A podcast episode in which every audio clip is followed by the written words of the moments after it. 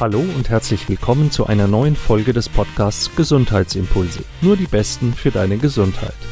Inspirierende Interviews mit Experten, Tipps, Tricks und Impulse zu den Themen Ernährung, Bewegung, Entspannung, natürliche Heilverfahren und moderne Medizin. Gesunder Lifestyle und noch vieles mehr für deine Fitness, dein Wohlbefinden und deine Gesundheit. Ich bin Dr. Martin Oechler, schön, dass du dabei bist. Wir haben jetzt Anfang Mitte September und es wird morgens schon deutlich später hell und abends früher dunkel. Heute Morgen bin ich so gegen 6 Uhr aufgewacht und war total überrascht, wie dunkel es noch war. Ich zumindest merke ganz deutlich, wie mich Dunkelheit müde macht. Noch vor wenigen Wochen haben wir abends lange auf der Terrasse gesessen, es war lange hell und alle waren noch wach und putzmunter und jetzt ist es gegen 20 Uhr schon fast dunkel und zugegeben, ich bin um halb zehn abends oft schon so müde, dann ist ja bereits über eine Stunde lang dunkel. Wem von euch geht's denn genauso? Bestimmt einigen. Und weil ich gemerkt habe, wie sehr ich mich durch die frühe Dunkelheit beeinflussen lasse, kam mir die Idee, eine Podcast-Episode zum Thema Tag-Nacht-Rhythmus und Schlaf zu machen. Wissenschaftlich spricht man von der Chronobiologie. Chronos griechisch die Zeit, also biologische Vorgänge, die von der Tageszeit abhängen. Ich möchte meine Zuhörerinnen und Zuhörer dazu motivieren, sich auf ihren Körper zu verlassen, auf ihren Körper zu hören.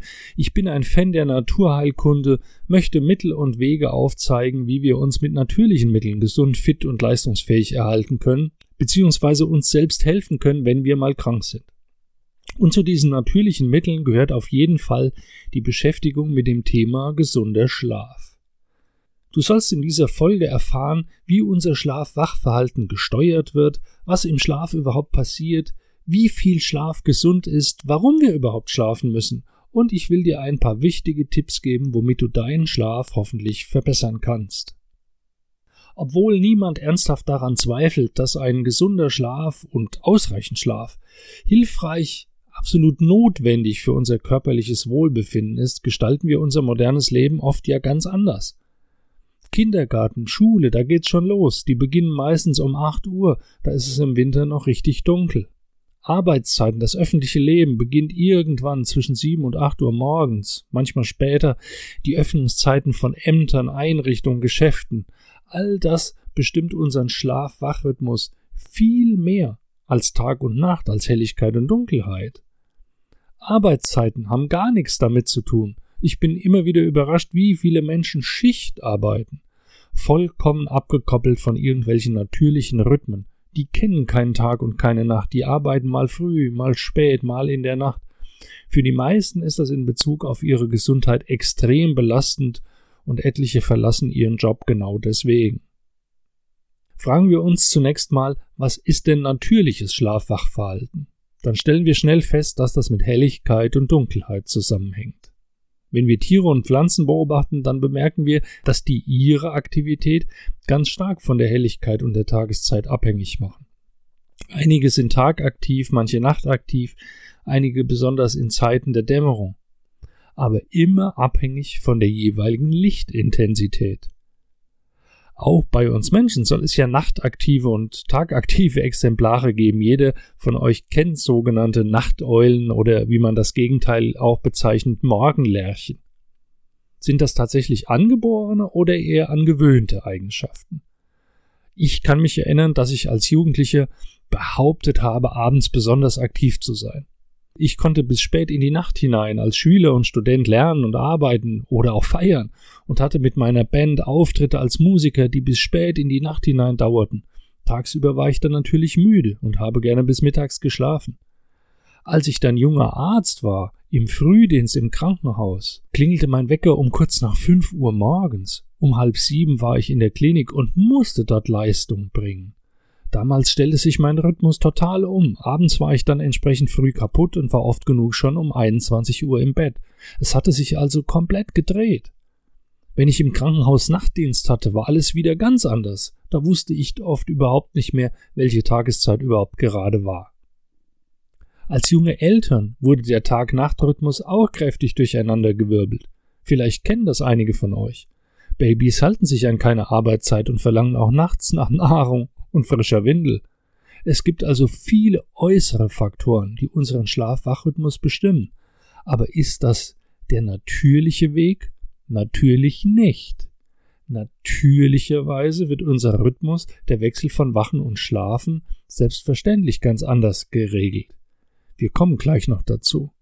Manche Menschen glauben, dass sie einen natürlichen Schlaf-Wach-Rhythmus gar nicht brauchen. Wenig Schlaf zu brauchen gilt ja als cool Menschen, die bis spät in die Nacht aktiv sein können und am nächsten Morgen schon wieder fit sind, gelten als stark, als besonders leistungsfähig, als erfolgreich. Viel Schlaf zu brauchen gilt als schwach, als verweichlicht, als wenig leistungsstark.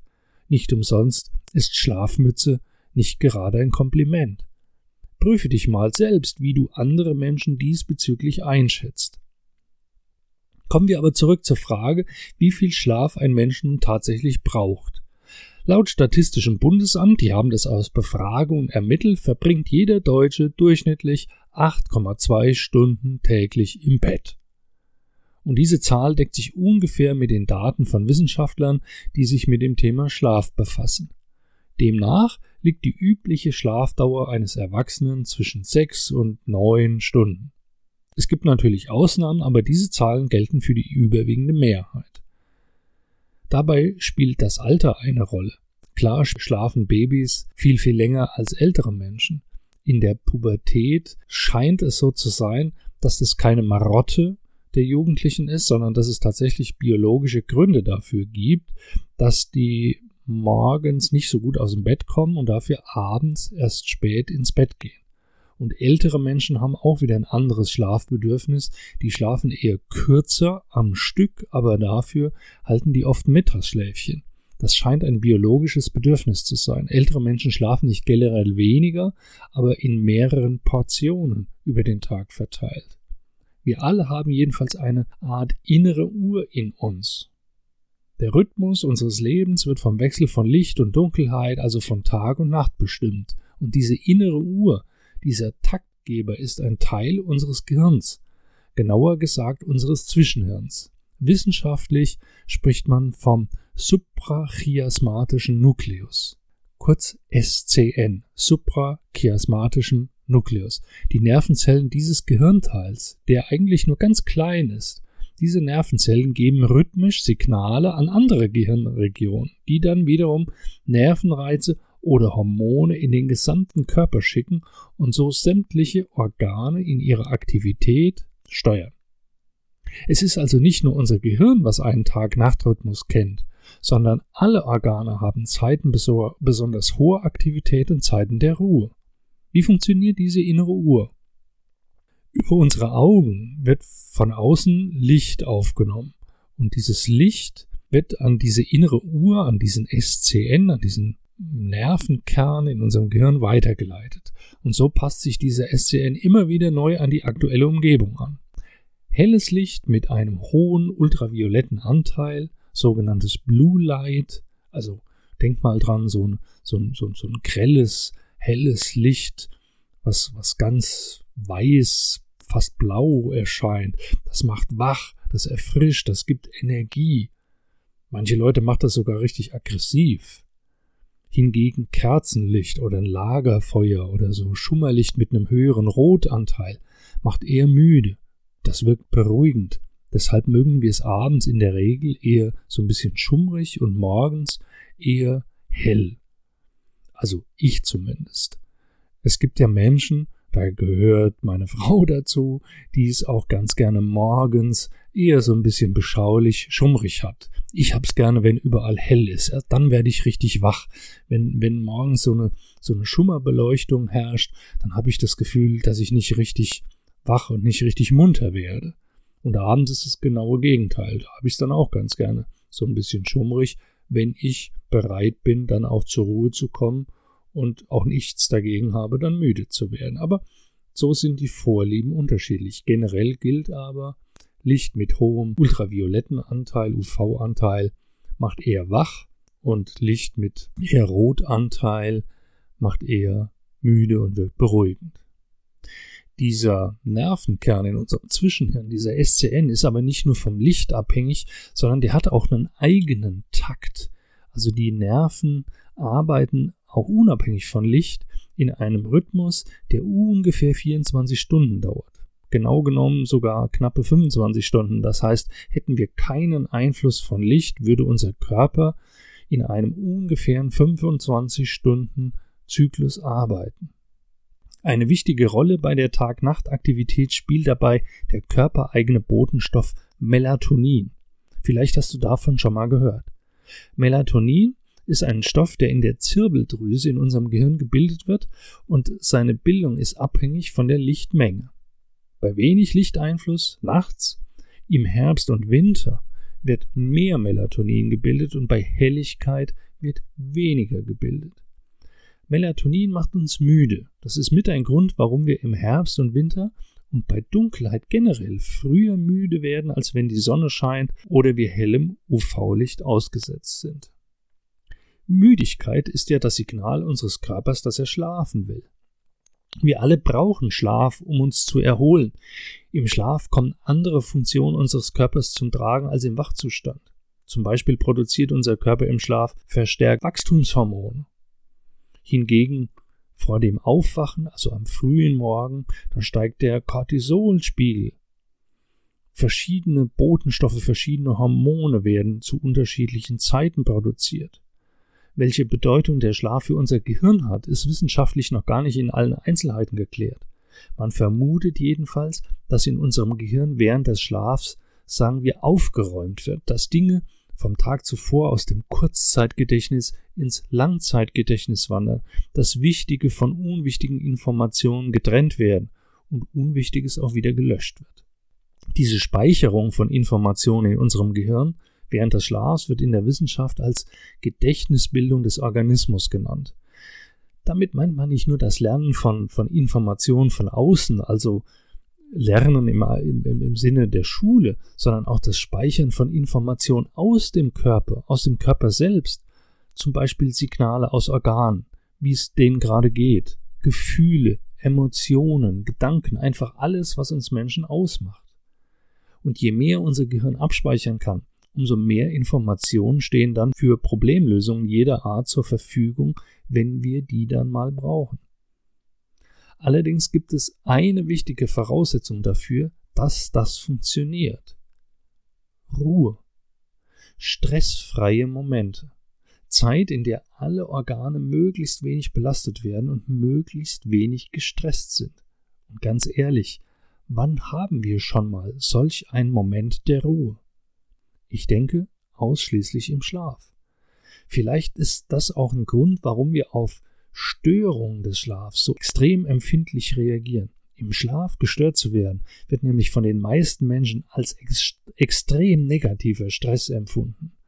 Wenn du schläfst und irgendein Lärm macht dich wach oder ein helles Licht macht dich wach oder dir ist zu heiß oder zu kalt, also ganz elementare Dinge wecken dich aus deinem Schlaf auf, dann, dann macht dich das nicht gerade fröhlich dann reagieren ganz viele Menschen extrem gereizt bis aggressiv.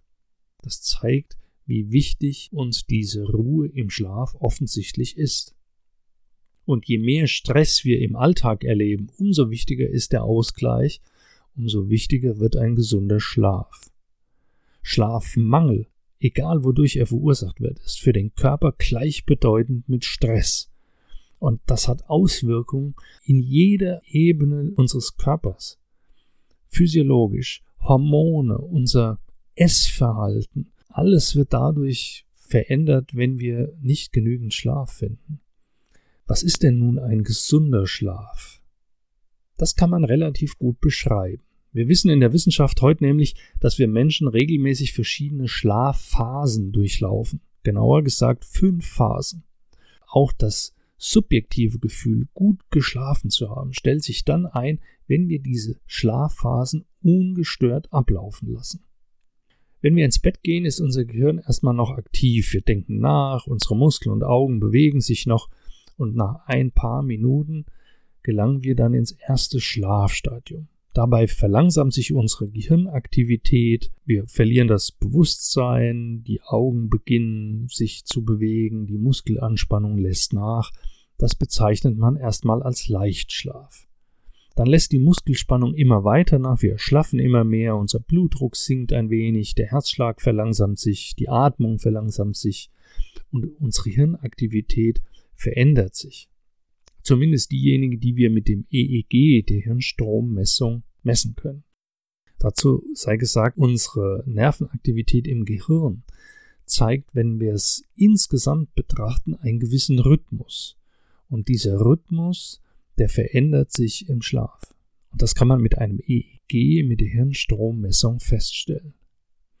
Wir sind dann in den weiteren Schlafphasen, also im Schla äh, Schlafstadium 2 und 3, immer schwerer erweckbar. Die Stadien 3 und 4 bezeichnet man als Tiefschlaf. In dieser Phase 4, Tiefschlafphase, ist die Muskelspannung noch weiter vermindert, noch weiter erschlafft. Alles funktioniert noch langsamer. Diese erste Tiefschlafphase, die endet normalerweise so ein bis zwei Stunden nach dem Einschlafen. Und dann folgt eine ganz spannende Angelegenheit, der sogenannte REM-Schlaf. REM ist die Abkürzung für Rapid Eye Movement, übersetzt schnelle Augenbewegung. In dieser Schlafphase, in diesem REM-Schlaf, ist unsere Muskelspannung total niedrig, total erschlafft. Nur die lebenswichtigen Muskeln, also zum Beispiel Herz und Zwerchfell und die Atemmuskulatur arbeitet weiter, alles andere ist auf Nullpunkt angekommen diese erste REM-Phase in der Nacht, die dauert oft nur ein paar Minuten und dann im Laufe der Nacht, wenn erneute REM-Phasen kommen, dann dauern die immer länger. Wahrscheinlich träumen wir in diesem Stadium, in dieser REM-Phase besonders intensiv. Was dieser REM-Schlaf physiologisch für unseren Körper und für unser Gehirn zu bedeuten hat, das ist bis heute nicht ganz erklärt. Nach dem Ende einer solchen REM-Phase wachen wir fast wieder auf. Wir gelangen also wieder in einen Leichtschlaf oder wir wachen tatsächlich auf, haben es dann am nächsten Tag aber wieder vergessen. Man spricht auch von dem Arousal oder der Wegreaktion. Und dann beginnt dieser ganze Zyklus von vorne. Wir durchlaufen wieder die Schlafstadien 1, 2, 3, 4 und dann kommt wieder eine REM-Schlafphase. Pro Nacht haben wir Menschen drei bis fünf solche Zyklen. Besonders interessant ist, dass Menschen, die tatsächlich zum Beispiel nach nur vier Stunden Schlaf ausgeschlafen sind. Die gibt's ja. Menschen, die wirklich jede Nacht nur ganz wenig, drei, vier Stunden Schlaf brauchen. Interessant ist, dass diese Menschen ebenfalls fünf solcher Zyklen haben. Nur dauert bei ihnen ein Zyklus halt nur eine knappe Stunde. Und Menschen, die zum Beispiel acht Stunden Schlaf brauchen, bei denen dauert ein Zyklus entsprechend länger. Menschen mit wenig Schlafbedürfnis. Die schlafen also nicht weniger, sondern eigentlich schlafen die schneller. Die haben die gleichen Schlafphasen, nur dauern die kürzer. Was kann man daraus für Empfehlungen ableiten? Wichtig ist, dass du ausreichend schläfst, so wie die Mehrheit der Menschen zwischen sieben und neun Stunden. Kurzschläfer gibt's. Woran merkst du, ob du so ein Kurzschläfer oder ein Langschläfer bist, ob du wenig oder viel Schlaf brauchst. Ganz einfach. Du merkst es daran, wenn du dich ausgeschlafen fühlst, wenn du dich wach und erholt fühlst, nachdem du eine gewisse Zeit im Bett warst. Teste dich. Sei mal hier besonders achtsam mit dir. Wie fühlt sich das an, wenn du fünf Stunden geschlafen hast? Bist du dann wirklich munter? Machst du dann die Augen auf und springst voller Elan aus dem Bett oder sagst du, oh, naja, ich muss jetzt zwar aufstehen, aber eigentlich könnte ich noch weiter schlafen? Oder stellt sich solch ein Zustand nach sieben oder acht Stunden ein? Teste das mal. Wann fühlst du dich wirklich wach und erholt? Beachte die Bedeutung des Lichts. Es ist sinnvoll, mindestens eine Stunde vor dem Schlafen kein Blaulicht, also kein Licht mit erhöhtem ultravioletten Anteil mehr an deine Augen zu lassen. Viel sinnvoller ist eher so ein, so ein Schummerlicht abends zu haben, also ähm, Licht mit hohem Gelb- oder Rotanteil an deine Augen zu lassen. Warum ist das so wichtig? Blaulicht wird vor allem auch von Bildschirmen emittiert. Und das ist ganz egal, ob es der Fernseher ist, ob es dein Laptop, dein Computer oder dein Smartphone ist. Alle diese Geräte die ähm, strahlen ziemlich viel Blaulicht ab. Und wer sein Handy mit ins Bett nimmt und vor dem Einschlafen noch darin, ähm, noch damit arbeitet und noch da die letzten Mails checkt oder die Social Media Profile durchblättert, der kann zwar durchaus danach einschlafen, aber sein, sein Schlafrhythmus, die einzelnen Schlafstadien äh, scheinen dadurch gestört zu werden und unser Schlaf hat nicht die gleiche erholsame Funktion, als wenn du abends auf Blaulicht verzichtest. Viele Geräte mit Bildschirm verfügen über einen sogenannten Blaulichtfilter, den kann man einschalten. Wenn dein Smartphone oder dein Laptop so etwas hat, dann macht das damit du einfach die Menge an Blaulicht abends für dich verminderst und deine Schlafqualität wird sich dadurch wesentlich verbessern. Noch sinnvoller ist es, wenn du wenigstens eine Stunde bevor du schlafen möchtest, keine solchen Geräte mehr benutzt. Dunkel deinen Schlafraum ab. Auch natürlich kannst du auch schlafen, ohne dass du die Jalousien runterlässt oder die Vorhänge vorziehst. Ähm, du schläfst dann ein, aber die erhöhte Lichtmenge wird deinen Schlaf stören. Probier's mal aus. Wenn dein Schlafzimmer besser abgedunkelt ist, wird dein Schlaf automatisch besser. Unser Schlaf und der Stoffwechsel eng, hängen auch eng zusammen. Es ist nachgewiesen, dass es einen Zusammenhang zwischen Schlafmangel und Übergewicht gibt. Und zwar spielen hier auch Botenstoffe eine Rolle.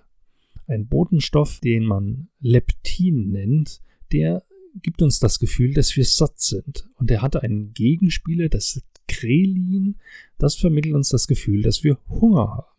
Jetzt ist es so, Schlafmangel lässt dieses Grelin, also das Hungerhormon, steigen. Schlafen wir zu wenig, haben wir automatisch mehr Hunger. Und wenn wir satt sind, dann steigt unser Leptinspiegel und wir werden müde. Wenn wir aber abends zu spät essen, dann ist unser Verdauungssystem, unser Magen-Darm-Trakt mit Verdauungsarbeit beschäftigt und das führt dazu, dass wir zu wenig Tiefschlafanteil haben. Also wir schlafen zwar, aber wir haben dann einfach mehr Leichtschlaf, zu wenig Tiefschlaf und fühlen uns dann am nächsten Tag müde oder wir werden nachts sogar wach, weil wir wieder hungrig sind. Deshalb die Empfehlung, du solltest so circa zwei bis drei Stunden vor dem Schlafen die letzte Nahrung zu dir nehmen dann kann dein Magen-Darm-Trakt nochmal zwei, drei Stunden mit der Verdauungsarbeit beschäftigt sein, aber du schläfst dann besser. Vermeide Aufregung vor dem Schlafen. Wenn du dir einen Thriller reinziehst oder wenn du noch besonders aufregende Nachrichten abends konsumierst, in deinen Kopf lässt, dann kommt dein Gehirn einfach nicht so zur Ruhe, wie es müsste, um gut zu schlafen. Also vermeide Aufregung vor dem Schlaf. Die Temperatur spielt eine Rolle.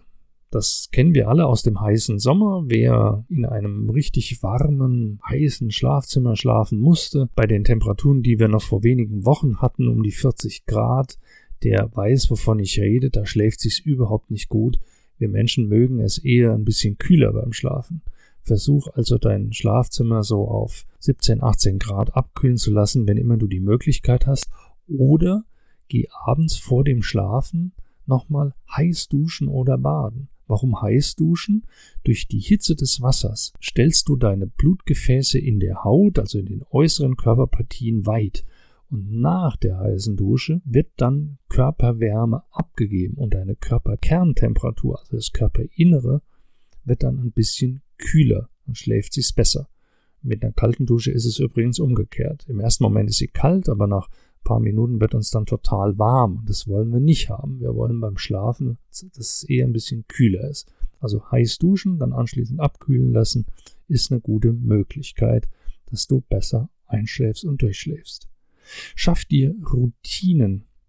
Das heißt, versuche immer in etwa zur gleichen Zeit schlafen zu gehen, aber genauso wichtig auch immer wieder zur gleichen Zeit aufzustehen. Es bringt dir nichts, wenn du sechs Tage in der Woche morgens um sechs aufstehst, vielleicht jede Nacht zu wenig schläfst und dann versuchst diese Müdigkeit, die dich die ganze Woche begleitet hat, am Sonntag durch ein besonders langes Ausschlafen in Anführungsstrichen auszugleichen. Du fühlst dich dann wie, nach, wie in einem Jetlag. Du fühlst dich dann so richtig kaputt, wenn du zu lange geschlafen hast, weil dein Schlafrhythmus völlig außer Rand und Band gerät und sich völlig von dem unterscheidet, was du gewöhnt bist. Du kannst den Schlaf dann nicht nachholen. Versuch dann lieber auch wieder früh aufzustehen, aber halte zum Beispiel Mittagsschlaf. Heute nennt man das Power Nap. Schaff dir Routinen. Das wird deine Schlafqualität auch verbessern. Hoffentlich konnte ich dir deutlich machen, dass Schlaf keine lästige Unterbrechung unseres Daily Business ist, sondern ein wichtiger Teil unserer Biologie. Ein erholsamer Schlaf ist für unsere mentale, für unsere geistige und körperliche Gesundheit immens wichtig. Für einen guten Schlaf zu sorgen, ist deshalb ein hervorragendes Heilmittel. Es wirkt vorbeugend, es wirkt therapeutisch, es ist frei von unerwünschten Nebenwirkungen. Wenn wir also schlafen, wie es die Natur für uns vorgegeben hat, tun wir unserer Gesundheit etwas Gutes und es kostet nichts. Und gib zu, auch du schläfst manchmal gerne. In diesem Sinn, ich hoffe, du bist jetzt nicht eingeschlafen. Hör mir beim nächsten Mal gerne wieder zu. Bis dahin bleib gesund. Dein Martin Eckler von gesundheitsimpulse.com.